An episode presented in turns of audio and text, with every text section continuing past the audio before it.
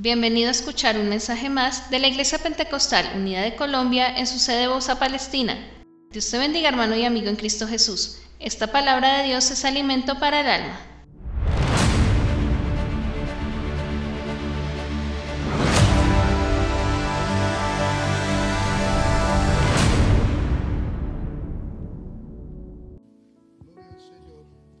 Capítulo 14, Evangelio según San Juan, verso número 15 en adelante. Amén. Dice de la siguiente manera, si me amáis, ¿qué hay que hacer si amamos al Señor? Pregunto, ¿alguien aquí ama al Señor? ¿Alguien ama al Señor? Una vez mal pregunto, pero piénselo antes de responder. ¿Ama al Señor? Guardad mis mandamientos, dice el Señor. Y yo rogaré al Padre, ¿y qué pasará? Os dará otro consolador para que esté con vosotros para siempre. El Espíritu de verdad, el cual el mundo no puede recibir porque no le ve ni le conoce. Pero vosotros le conocéis porque mora con vosotros. ¿Y qué pasará? y estará en vosotros. No os dejaré huérfanos, vendré a vosotros. Todavía un poco y el mundo no me verá más. Pero vosotros me veréis, porque yo vivo, vosotros también viviréis. En aquel día vosotros conoceréis que yo estoy en mi Padre, vosotros en mí y yo en vosotros. El que tiene mis mandamientos y los guarda, ese es el que me ama. Y el que me ama será amado por mi Padre. Y yo le amaré. ¿Y qué pasará? Me manifestaré. Le dijo Judas, no Iscariote, no el Iscariote, Señor, ¿cómo es que te manifestarás a nosotros y no al mundo? Respondió Jesús, le dijo, el que me ama, mi palabra guarda y mi Padre le amará ¿Y qué pasará? Vendremos a Él. ¿Y qué pasará? Haremos morada. Haremos morada con Él. El que no me ama no guarda mis palabras. Y la palabra que habéis oído no es mía, sino del Padre que me envió. Os he dicho estas cosas estando aún con vosotros. Mas el consolador, el Espíritu Santo, a quien el Padre enviará en mi nombre, Él os enseñará todas las cosas y os recordará todo lo que os he dicho. Una alabanza al Señor. ¿Alguien quiere que Dios le hable? Señor Jesús, te pido que tu palabra toque una vida, toque un corazón en este lugar. Necesitamos oír tu voz. Háblanos, Señor, en esta mañana. Háblanos, oh Dios, en este instante. Te lo pido para gloria de tu nombre, Jesús. Permítenos entender tus propósitos, entender tu voluntad, oh Dios, para gloria de tu nombre, Jesús. Amén y amén. Una alabanza al Señor. Una vez más, digámosle a Él, estén cómodos. Este semestre tenemos el tema del Espíritu Santo y hemos hablado algunas cosas respecto y que voy a recordar un poco esta mañana respecto al Espíritu Santo, conceptos, pensamientos que a veces tenemos que son algo equivocados. Eh, tristemente nos pasa bastante que somos dados a escuchar a veces de todo lado información sin primero verificar que sea cierta, sino que simplemente la escuchamos y la recibimos, porque la dijo X, Y o Z, la recibimos y la tomamos por cierta y terminamos creyendo y transmitiendo lo mismo. Debido a eso, algunos tienen muchos conceptos, algunos respecto a algunos temas, he tocado algunos puntos respecto a esto y me gusta ir eh, tumbando esos conceptos que no son bíblicos, que no son de la palabra, pero que sobre ellos se ha edificado una doctrina, un pensamiento, un concepto y algo que ya está por años quizás está por ahí eh, creyéndose y afirmándose y algunos hasta lo defienden y pelean y, y defienden, yo no sé qué defienden si no tiene base. Entonces todo lo que yo edifique que no tenga base, ¿qué pasa con eso? Se va al piso termina cayéndose y la catástrofe y, la destrucción es mucha y la pérdida es mucha, porque se construyó sobre algo que no tiene una base, un fundamento. Cuando algo se construye debe tener sobre base, desde su base, su fundamento bien sólido para que nada lo pueda tumbar. No solamente en lo material, sino aún en lo que son eh, doctrinas, pensamientos, ideologías, todo debe tener una base como tal sobre la cual se fundamenta. Pero nosotros somos dados a creer. Hoy en día, en este tiempo que vivimos mucho más, a raíz de las redes sociales, estamos cayendo en el grave error de creer muchas, pero muchas cosas que las redes sociales dicen. Y eso nos lleva a veces a llenarnos de terror, de pavor, de una cantidad de cosas. Eh, de susto, de yo no sé cuántas cosas más. Eh, no iba a tocar esto, pero me viene a la mente ahorita y será Dios que lo diga. Pero algunos eh, todavía están preocupados si la vacuna es la marca la bestia o no es la marca la bestia. que la vacuna trae el microchip y que ahí entonces mm, esa es la marca la bestia. El que se ponga la vacuna ya se va a convertir en bestia y entonces de todo. Eso porque en alguna red social lo dijo y entonces ya usted lo creyó. Pues déjeme decirle, hermano, que si la vacuna es el microchip y, si, es la marca la bestia, yo igual me la pongo. ¿Cómo así, pastor? Sí, hermano. Porque es que Satanás no tiene ninguna autoridad hasta que la iglesia no sea levantada. Entonces, ninguna marca ahorita tiene ningún efecto hasta que la iglesia sea levantada. Porque ya está en acción el misterio de iniquidad, solo que hasta el presente hay alguien que lo detiene, hasta que éste a su vez se ha quitado. Y cuando éste a su vez se ha quitado, entonces y solo entonces se manifestará el inicuo, el hijo de perdición, al cual el Señor destruirá con el espíritu de su boca. Así con que hermano, haya lo que haya, no, no sirve de nada. Así que no me preocupe por eso, hermano. Tomo es para el cielo. Tomo es para el cielo, hermano. Amén. La marca de la bestia tiene efecto después de que la iglesia es levantada. Y realmente con efecto unos años después cuando ya comienza ahí sí el reinado del anticristo y él comienza ahí sí a dominar y no será escondida, sino será de frente y voluntariamente. La gente no va a ser marcada, ay, yo no sabía, me marcaron. No, no. La gente será consciente de la marca que le van a colocar y será por eso que tendrá que someterse en su voluntad, sino que no es contra nuestra voluntad. Entonces, hermano, no coma cuento, no le tantas cosas que dice las redes sociales, hermano, no. Creamos lo que la Biblia dice, la Biblia dice que Jesucristo a nosotros nos saca de acá, antes de que comience la gran tribulación. Él nos saca. Nosotros salimos y arranca eso, hermano, antes no. Antes no. Mientras la iglesia no sea levantada, nada más acá. Que eso está matando gente, hermano. Si nos morimos, pues nos vamos para el cielo más rápido. Pablo, ¿qué decía? Para mí el vivir es lo máximo y el morir es una tortura. No, eso lo decía Pablo. Para mí el vivir es Cristo, pero el morir me es ganancia porque es que el morir me acerca más a mi salvación. ¿Está listo, hermano, para irse para el cielo? ¿Está listo para irse para el cielo? Entonces que se afane de morirse. no se afane de morirse. Porque estamos listos. Pero si no está listo, sí afánese. Ahí sí preocúpese. Porque ahí sí hay problema. Pues estamos listos, hermano. Pablo pero decía, el morirme es ganancia. Y él dice, yo quisiera más bien será, estar ausente del cuerpo y presente al Señor.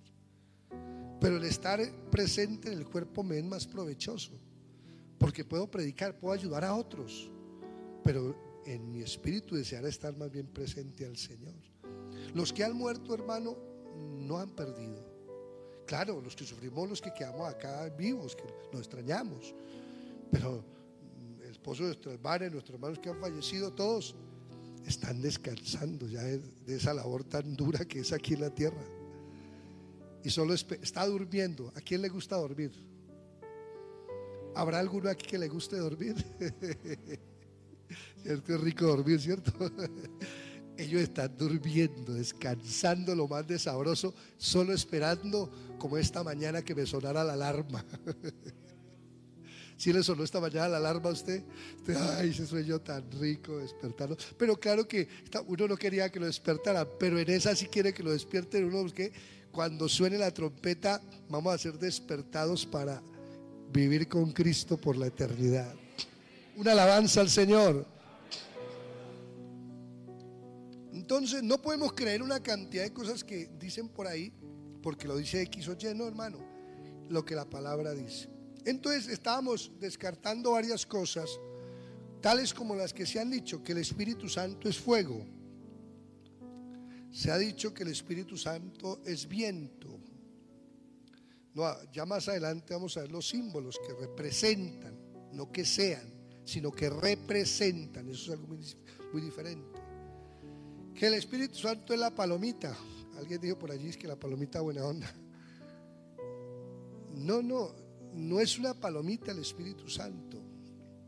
Y escuchamos muchas cosas referente al Espíritu Santo que a veces nos confunden, que a veces nos llevan a, como a distorsionar en nuestra mente lo que es. Hasta en el momento, y ya llegaremos a hablar del bautismo del Espíritu Santo, también hay muchos conceptos erróneos del Espíritu Santo. Que el Espíritu Santo es temblar mucho, que es una cantidad de cosas no, es que si usted tiembla, ese es el Espíritu Santo. Pues si no tiembla, no es el Espíritu Santo. Pero ¿por qué dice eso? Porque es que el día de Pentecostés hubo un estruendo.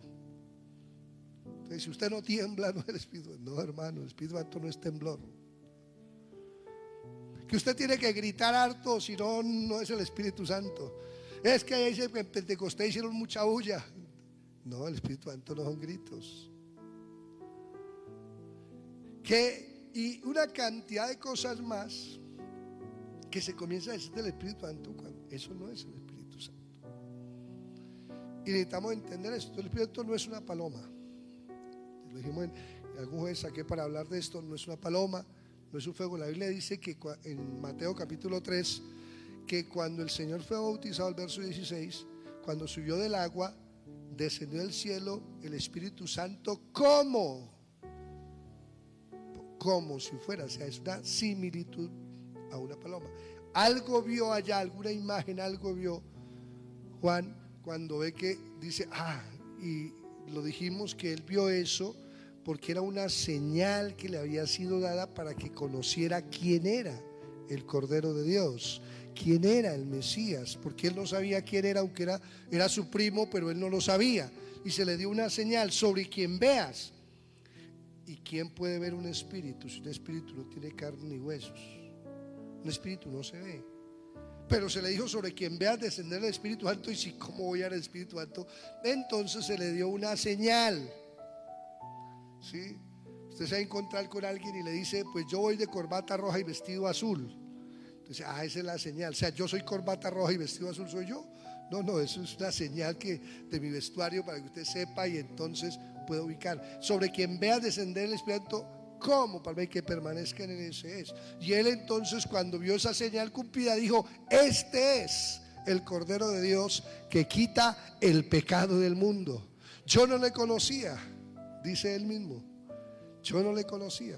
Pero entonces una señal que le dio para saber quién era. Entonces no es una paloma. El día de Pentecostés estaban todos reunidos, Hechos capítulo 2, juntos y de repente un estruendo y un viento recio que soplaba. ¿Sí? Vamos a leerlo porque es que nosotros le quitamos ciertas partes al texto que es lo que nos lleva a pensar eso. Cuando llegó el día de Pentecostés estaban todos unánimes juntos. De repente vino del cielo un estruendo de un viento recio. Vuelvo a leerlo. De repente vino del cielo un estruendo de un viento recio que soplaba. ¿Sí? Dice, vino del cielo un estruendo como. O sea que no era un viento. ¿Cómo? Es lo que el escritor puede como ver como parecido a lo que él asemeja, lo que está viendo, lo que está escuchando. Estruendo como de un viento recio que soplaba, el cual llenó toda la casa donde estaban sentados. Y se les aparecieron lenguas repartidas como de fuego una vez más, como de fuego. O sea, similitud. El Espíritu Santo no es ninguna de estas cosas. Son similitudes, expresiones.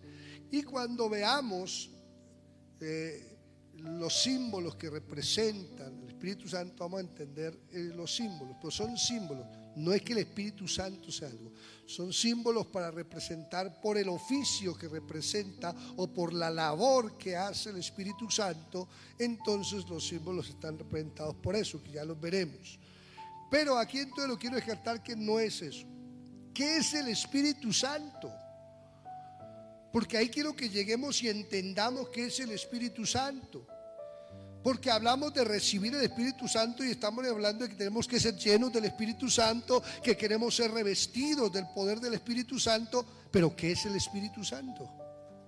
Y entonces ahí surgen conceptos de algunas religiones, de algunos pensamientos, de algunos teólogos que han dicho una cosa y han dicho otra, y de tantos pensamientos que han dicho, entonces han llevado a la gente a una confusión total, que la gente ya no sabe ni qué creer, ni cómo es, ni por qué.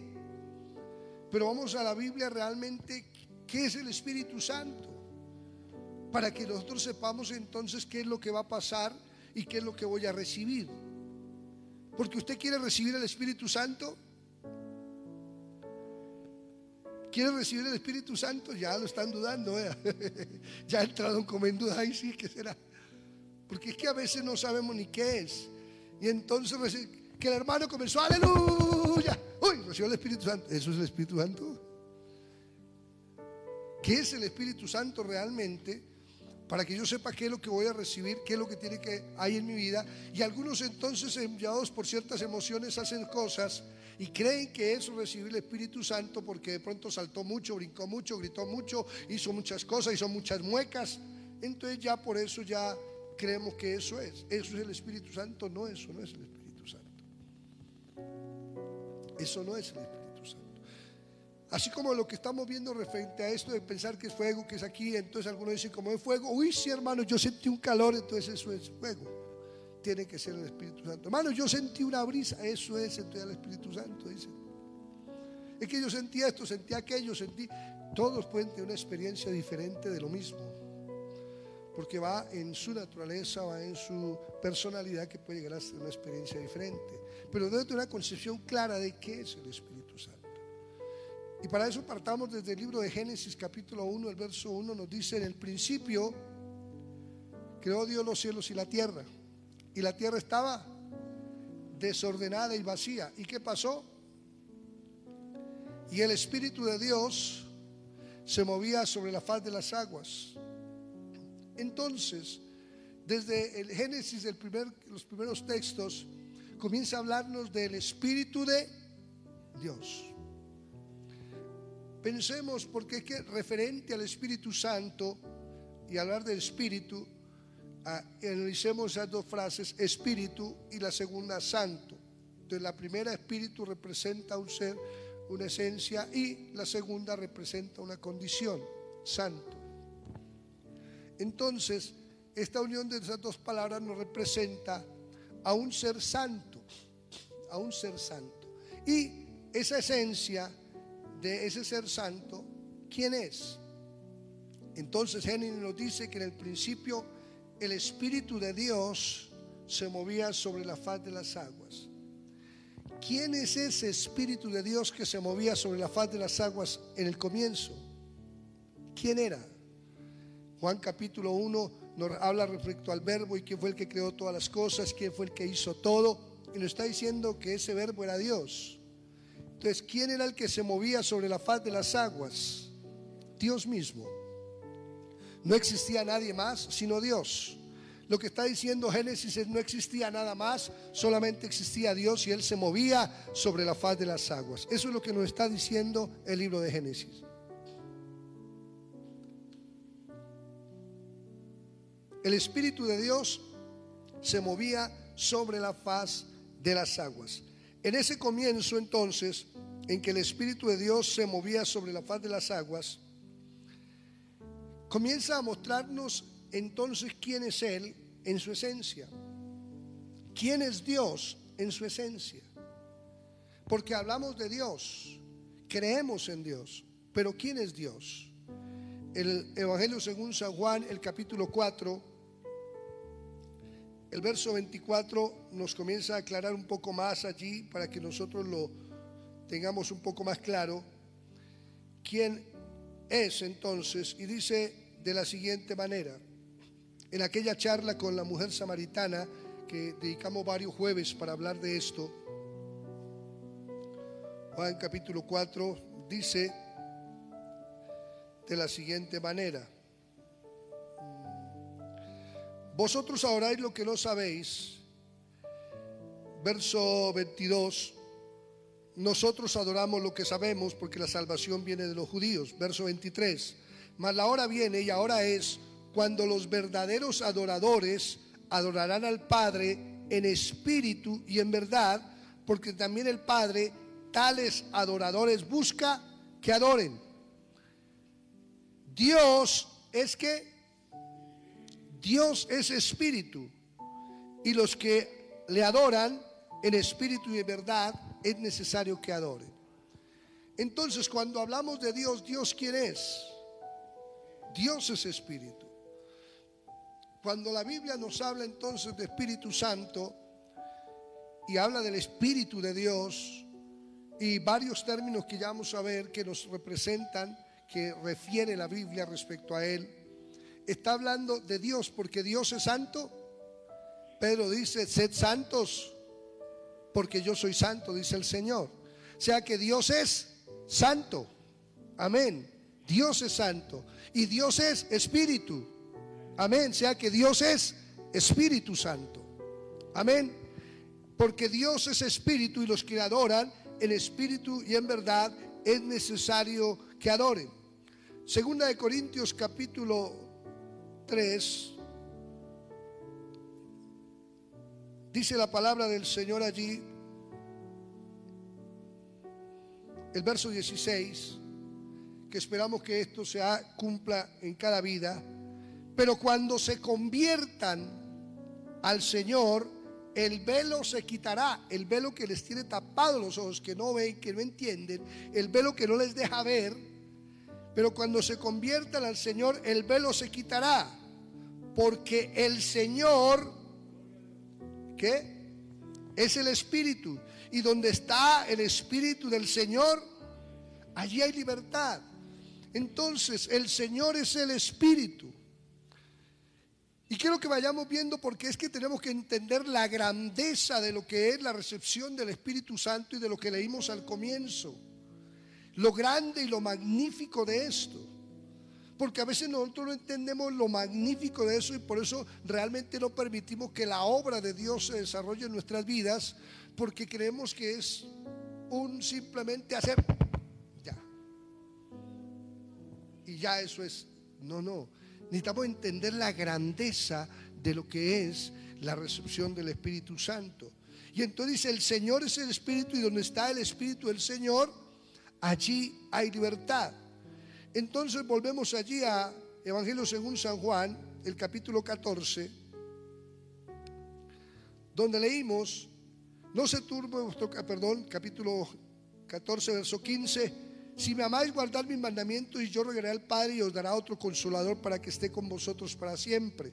En días pasados expliqué lo del consolador, que había uno, pero que él mandaría otro consolador, que Jesús fue consolador y el Espíritu Santo es nuestro consolador de este tiempo. El Espíritu de verdad. Entonces, dijimos que Dios es Espíritu. Eso dice la palabra. Dios es Espíritu. Y ahora aquí habla del Espíritu de verdad. Dios es verdad. Dios es verdad. Entonces cuando habla del Espíritu de verdad, ¿quién es el Espíritu de verdad? Es Dios mismo. El Espíritu de verdad, el cual el mundo no puede recibir porque no le ve ni le conoce. Pero vosotros le conocéis porque mora con vosotros y estará donde? En vosotros. Y aquí la grandeza de lo que está diciendo el Señor. Porque hablamos de recibir el Espíritu Santo. Entonces cuando recibimos el Espíritu Santo, ¿qué recibimos?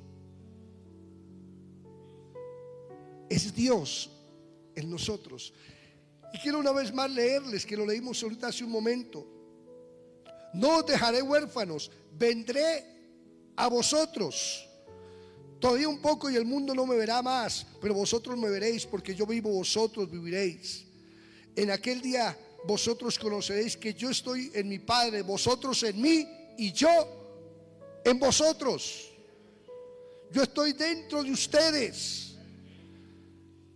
Más adelante, verso 23, respondió Jesús y le dijo, el que me ama, mis palabras guarda y mi Padre le amará y que vendremos a él y haremos morada sea que vendría a morar, a vivir dentro de nosotros. ¿Quién? El Espíritu Santo. ¿Y quién el Espíritu Santo? Dios mismo habitando en nosotros. Dios entrando a nuestro corazón. Entonces, cuando hablamos del Espíritu Santo, necesitamos entender quién es el Espíritu Santo. El Espíritu Santo es Dios mismo. Es representado y en la Biblia se muestra de diferentes maneras, con diferentes títulos, diferentes expresiones, pero que refieren al mismo. A veces algunos se confunden y piensan que hay no sé cuántos espíritus. La Biblia dice que hay diferentes operaciones, pero que el espíritu es el mismo.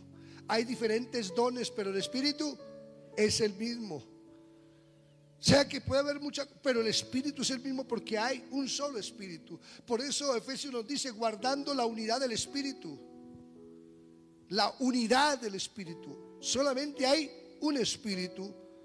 Amén, el espíritu de Dios. Pero tenemos entonces varios títulos que la Biblia muestra referente al Espíritu Santo. Uno de ellos, el Espíritu de Dios que lo encontramos allí donde leímos ya en Génesis capítulo 1, que dice, el Espíritu de Dios se movía sobre la faz de las aguas. El Mateo capítulo 3, el verso 16, también nos refiere a el Espíritu de Dios. Y dice de la siguiente manera, Jesús después de que fue bautizado subió luego del agua y aquí los cielos fueron abiertos y vino el Espíritu de Dios ¿A qué se refiere el Espíritu de Dios? A Dios mismo. Amén. El Espíritu del Señor. Escuchamos también que la Biblia refiere al Espíritu del Señor que en Lucas capítulo 4, el verso 18, nos habla del Espíritu del Señor. Y dice así, el Espíritu del Señor está sobre mí por cuanto me ha ungido para dar buenas nuevas a los pobres, me ha enviado a sanar a los quebrantados de corazón, a pregonar libertad a los cautivos y a vista a los ciegos y a poner libertad a los oprimidos.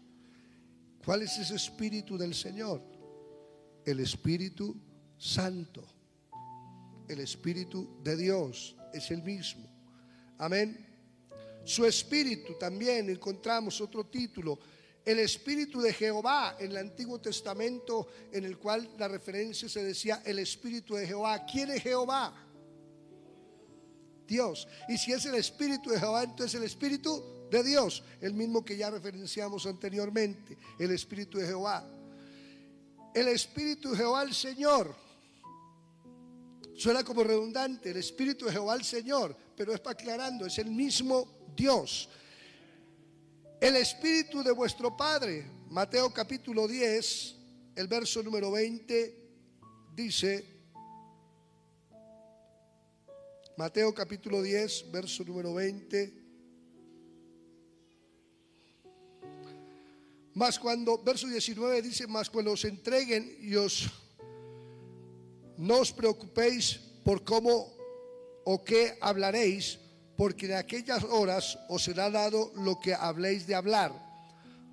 Porque no sois vosotros los que hablaréis, sino el Espíritu de vuestro Padre que está en vosotros. El Espíritu de vuestro Padre que está donde? En vosotros. El que hablará. Entonces, cuando habla del Espíritu de vuestro Padre, ¿cuál es? ¿Quién es el Padre? Y el Espíritu del Padre, entonces, ¿quién es? Dios. El Espíritu del Padre que está donde? En vosotros, habitando dentro de nosotros. Él será el que hablará por nosotros. Él es el que nos da la palabra. Entonces, el Espíritu de vuestro Padre, el Espíritu del Dios vivo. Solo hay un Dios vivo. Amén el espíritu del Dios vivo, mi espíritu, el espíritu de aquel que levantó de los muertos a Jesús. Amén. Todas estas referencias hablan del mismo espíritu, el Espíritu Santo, que es Dios mismo. Ahora, si entendemos entonces que el Espíritu Santo es Dios mismo, en cualquiera de estos títulos o nombres que se le dan en la Biblia, si entendemos que el Espíritu es Dios mismo manifestándose y que Él dijo que entraría a morar en nosotros. Entonces, hermano, aquí nosotros debemos como abrir los ojos y mirar la grandeza. Porque si hay algo grande donde uno dice, si Dios está ahí, ¿qué pasa? Donde Dios está, ¿qué ocurre? Toda clase de cosas. Aquí lo dijo, hay libertad y hay milagros, hay proezas. Donde Dios está, todo es diferente. ¿Cuántos lo creen que donde Dios está todo es diferente? Que donde Dios está ocurren maravillas. Gloria al Señor, gloria al Señor. Donde Él está ocurren maravillas. Donde Dios está, las cosas no pueden ser iguales. Yo le pregunto, ¿quién es mayor, el poder de Dios que el poder de Satanás? Es mayor el poder de Dios, ¿cierto? Es mayor el poder de Dios. ¿Cómo lo compararíamos de 1 a 10 en comparación poder de Dios con Satanás? Yo creo que 10 menos 1 dijo por aquí alguno. Que no hay comparación del poder de Dios. No hay comparación. Entonces, si Dios está, ¿hay que preocuparse por Satanás? Si Dios está, hay que preocuparse por brujerías. Si Dios está, hay que preocuparse por enfermedades. Si Dios está, hay que preocuparse por economía. Si Dios está, hay que preocuparse por una cantidad de cosas de este mundo. No, si es Dios el que está ahí. Pero hay algo que pasa. Que de eso hablamos en días pasados también. Y les está hablando de la importancia de someter mi voluntad a Dios. Porque uno, es grande saber que Dios habita en mí, hermano. Eso es un milagro glorioso. La Biblia dice, los cielos no te pueden contener. La tierra no le puede resistir a este universo. No puede resistir la gloria, la majestad de Dios. No lo pueden resistir. Él puso sus montes sobre el monte allí y humeaba el monte y temblaba. Y el pueblo se asustó y sintió miedo ante la presencia de Él. Y si la tierra tiembla y se estremece ante la presencia de Él, hermano, esta misma tierra es transformada por eso. Cuanto más si Él habita dentro de nosotros, no tiene que pasar algo poderoso dentro de nuestras vidas. No tiene que ocurrir algo glorioso en mi vida. No tiene que ocurrir un cambio sublime en mi vida. Es que no llegó un ángel a mi corazón. Es que no llegó de pronto un arcángel. Es que no fue que el pastor se metió en mí. Es que no que el líder de jóvenes se metió en mí. No, hermano, no haría nada. Es que quien habita y que quien entra a su vida, aleluya, quien se mete en lo profundo de su ser, aleluya, es el Todopoderoso, es el Creador del cielo y de la tierra, es el que hace maravillas, es aquel ante el cual se dobla toda rodilla, es aquel que tiene toda potestad y toda autoridad en el cielo y en la tierra.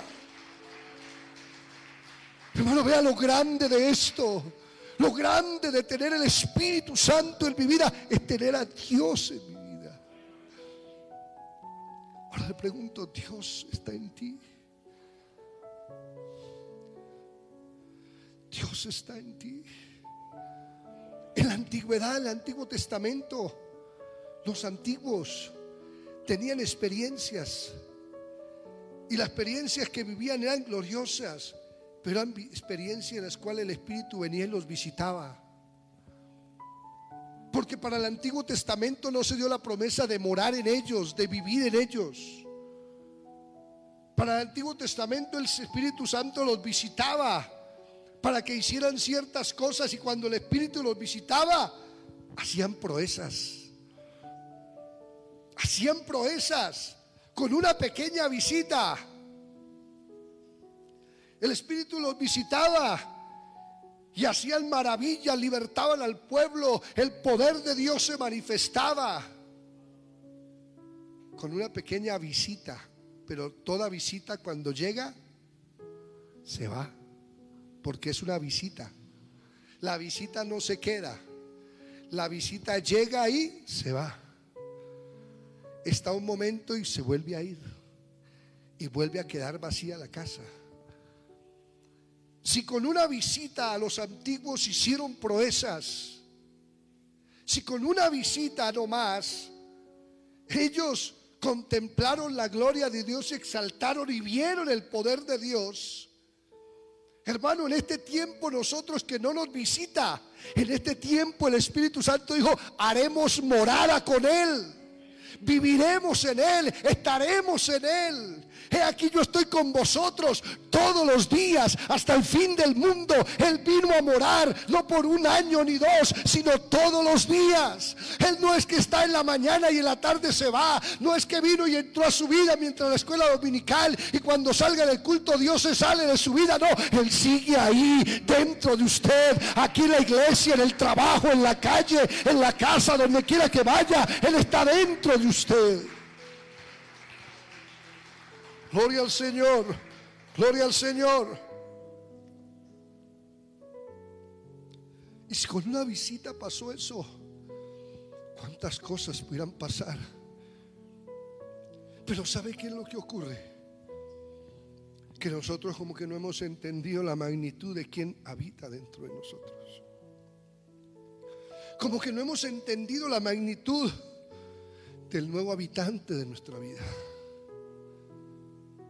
¿Usted sabía que antes el diablo habitaba en usted?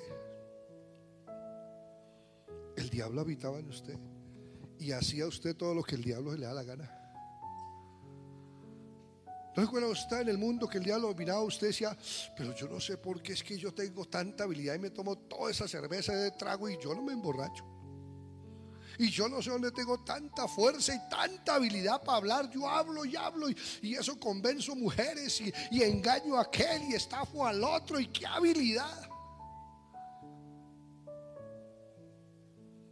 Porque el diablo habitaba dentro de usted. Usted le pertenecía a Satanás. Y usted hacía lo que el diablo quería. Era mentiroso, era engañador, porque eso es lo que el diablo hace. Eso es lo que el diablo hace. Y usted ve la gente que está ya dominada por Satanás, hace lo que Satanás quiere. Y andan en el pecado y andan en la maldad. Y se dejan dominar por Satanás. Pero ahora que ya no le pertenecemos a Satanás, sino que ahora somos de Cristo, no nos queremos dejar dominar por Él. No queremos dejarle nuestra voluntad a Él.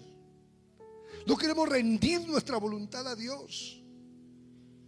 Y nuestro Dios, como les dije en días pasados, nuestro Dios no es un Dios abusivo que a las malas lo va a obligar a usted a hacer esto, lo otro, como lo hace Satanás. No, Dios no te obliga.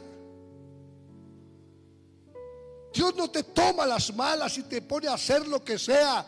Dios no te dice, me tiene que servir. Y vaya y predique. Y vaya, llore por ese enfermo. Y vaya y lleve el evangelio aquí y allá. Y vaya de testimonio. No, Dios no te obliga. Dios está en tu corazón. Dios está ahí y te dice, yo quiero que hagas esto. Porque Él es todo un caballero, aleluya, que te quiere llevar a que le sirvas, a que pregones. Hermano, ¿por qué con la visita del Espíritu Santo en la vida de esos hombres hicieron maravillas y Dios habita en mí? Yo no veo ninguna. Porque no has doblegado tu voluntad a Dios. Porque no has dejado que Él reine. No has dejado que Él tome el control. Pero entiende, el que está ahí es Dios. El que está ahí es Dios. Vea cuando a su casa, y voy a hablar de visita, pero si a su casa llega alguien importante, a veces a nuestra casa llegan personas y hay gente que llega y, ay, Dios te bendiga, ¿qué más está ahí? Usted lo deja ahí en la sala y usted se va para su cuarto, se va para sus cosas y lo dejó ahí en la sala. Pero si usted llega a su casa y llegó alguien importante, usted dice, le bendiga y se va y lo deja ahí tirado. No, usted le presta atención, ¿cierto? Y en la medida que esa persona que llegó a su casa sea importante y valiosa para usted, usted le dedicará tiempo. Y usted que desea una agüita, eh, le traigo algo, eh, me siento a charlar con él, conversemos, ¿qué tiene para contarme? Le dedico tiempo, le presto atención. Pero a veces nosotros como que no tenemos claro quién es el que quiere habitar o habita dentro de mí. ¿Quién es el que habita ahí? Que hay que prestarle la atención, que hay que darle la atención que se merece, que hay que darle la libertad que se merece. Cuando hablamos de darle libertad al Espíritu de Dios, no estamos hablando de que el Espíritu Santo esté encerrado, encadenado o algo así, encarcelado. No, es que lo que pasa es que Él no es abusivo.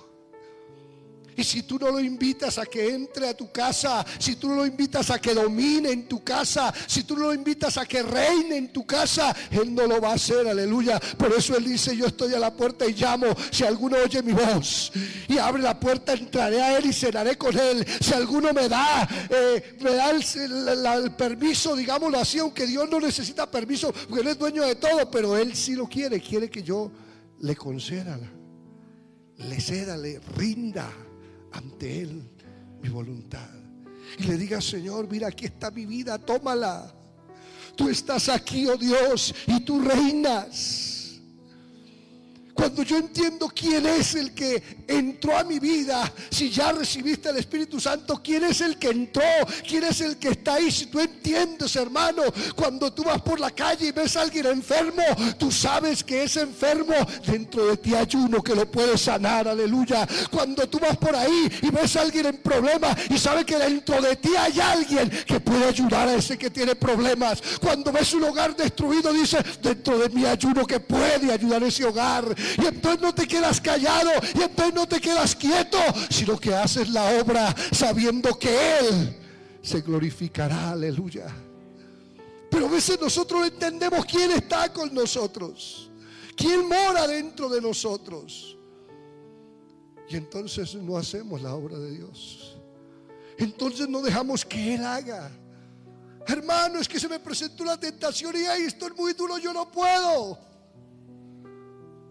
Si te ha pasado que se presentan las tentaciones, hermano, yo sí no quería pecar, pero es que no pude. Es que sigues tú en el control de tu vida. Pero si llega la tentación y dice, ya no vivo yo, vive Cristo en mí, aleluya.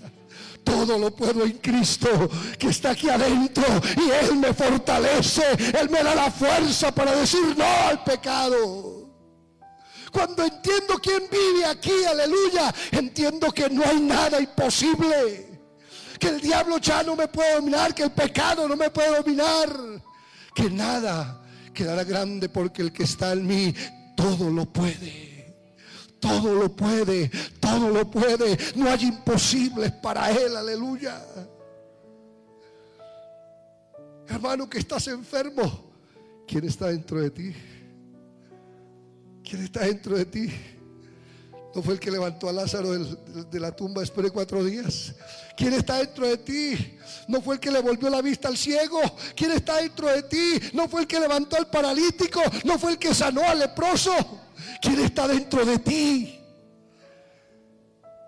Ah, hermano, pero sí, Él está dentro de mí, pero es que yo no creo que me sane porque el médico dijo que eso era grave y que eso no tenía cura. Si eso dijo el médico, pero ¿quién está dentro de ti? Aleluya. Cuando entiendo quién vive aquí, aleluya. Te voy a poner un ejemplo. En tu casa tu hijo está enfermo. En tu casa tu hijo está enfermo. Y tú tienes en tu casa viviendo a un médico especialista. Y tu hijo está grave y tú estás llamando a, la droguería a ver qué le dan, le, recomiendan. Y tú estás, llamando a la vecina, es que mi hijo está enfermo, tiene un, dolor de estómago, ¿Qué, ¿qué, le daré, vecina? Señor de la farmacéutica, ¿qué le doy a mi hijo que es que le duele el estómago? Y tienes al médico ahí, especialista.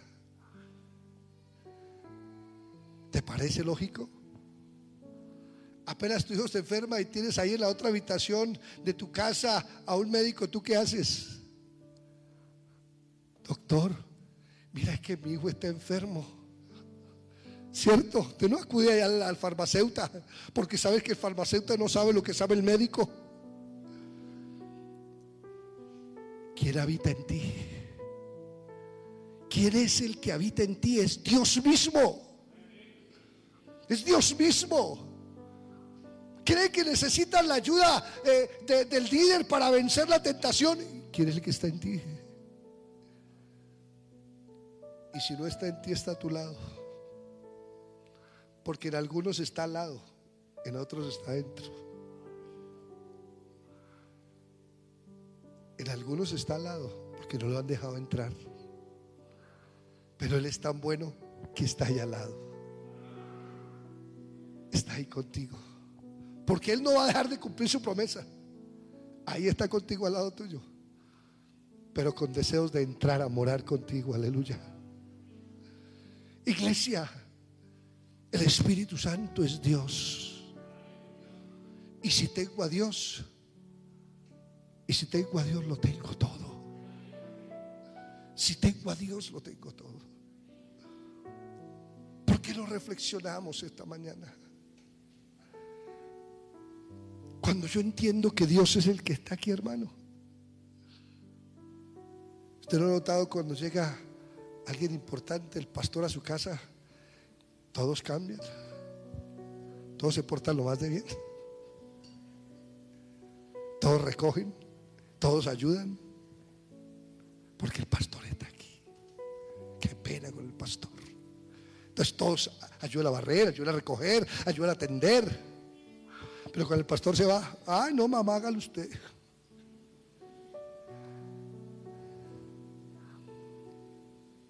Dios está ahí. ¿Cómo te tienes que portar si Dios está ahí? Y que cuando yo soy consciente que Dios está aquí, hermano, usted sería capaz, sería capaz, seguramente los que sí, pero la mayoría no. De estar con el pastor y, pedir un cigarrillo y fumárselo. Uy, no, qué pena con el pastor. Pero delante de Dios sí lo haces. Porque Dios está ahí a tu lado. Y delante de Dios lo haces. Delante del pastor serías capaz de decir una vulgaridad. Uy, no, qué pena con el pastor. Pero Dios está ahí. Es que a veces no vemos lo real que es Dios.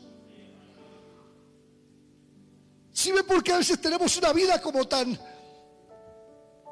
sé, fantasiosa quizás, tan falsa?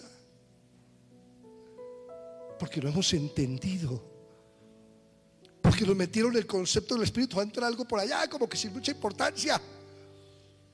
Es algo pequeño por allá. Es Dios. Yo habitaré, yo moraré, no os dejaré huérfanos, vendré a vosotros. Es Dios mismo aquí adentro. Y si tú no lo has recibido,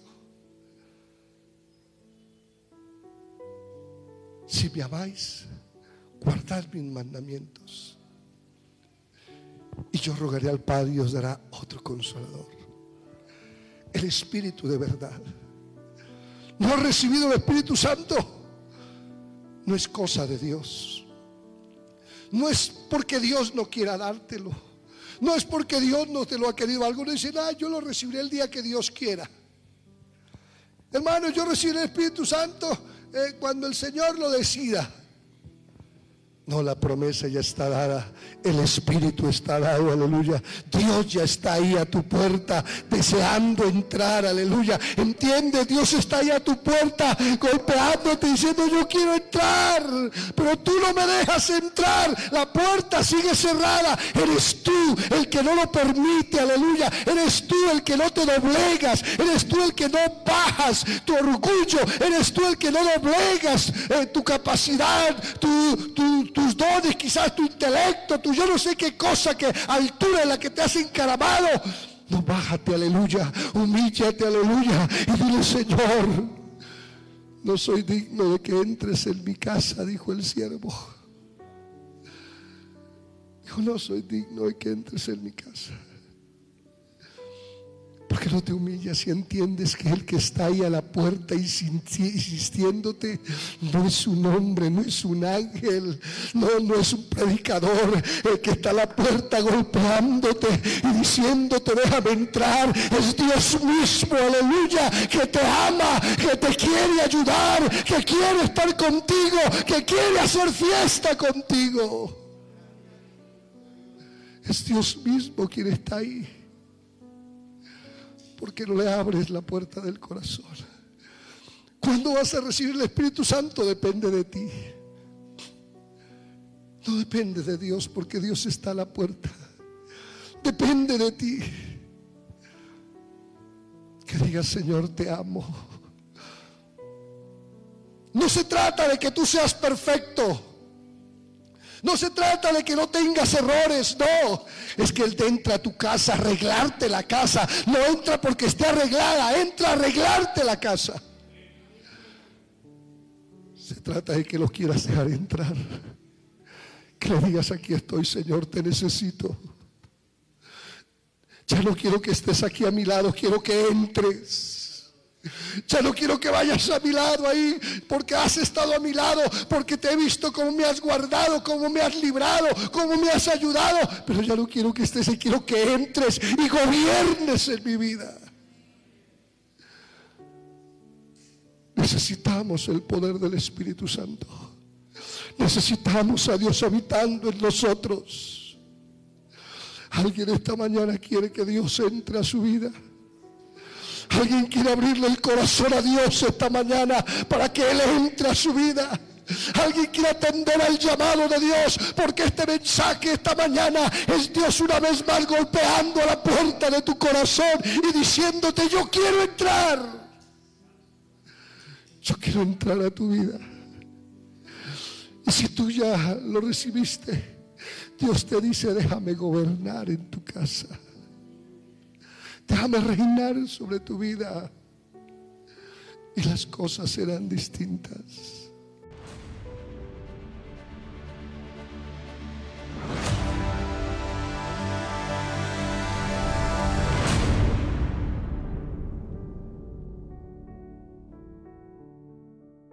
Gracias por apoyar este ministerio. Si disfrutaste el mensaje de hoy, comparte esta bendición con un amigo. Te apreciamos y oramos por lo mejor de Dios en tu vida.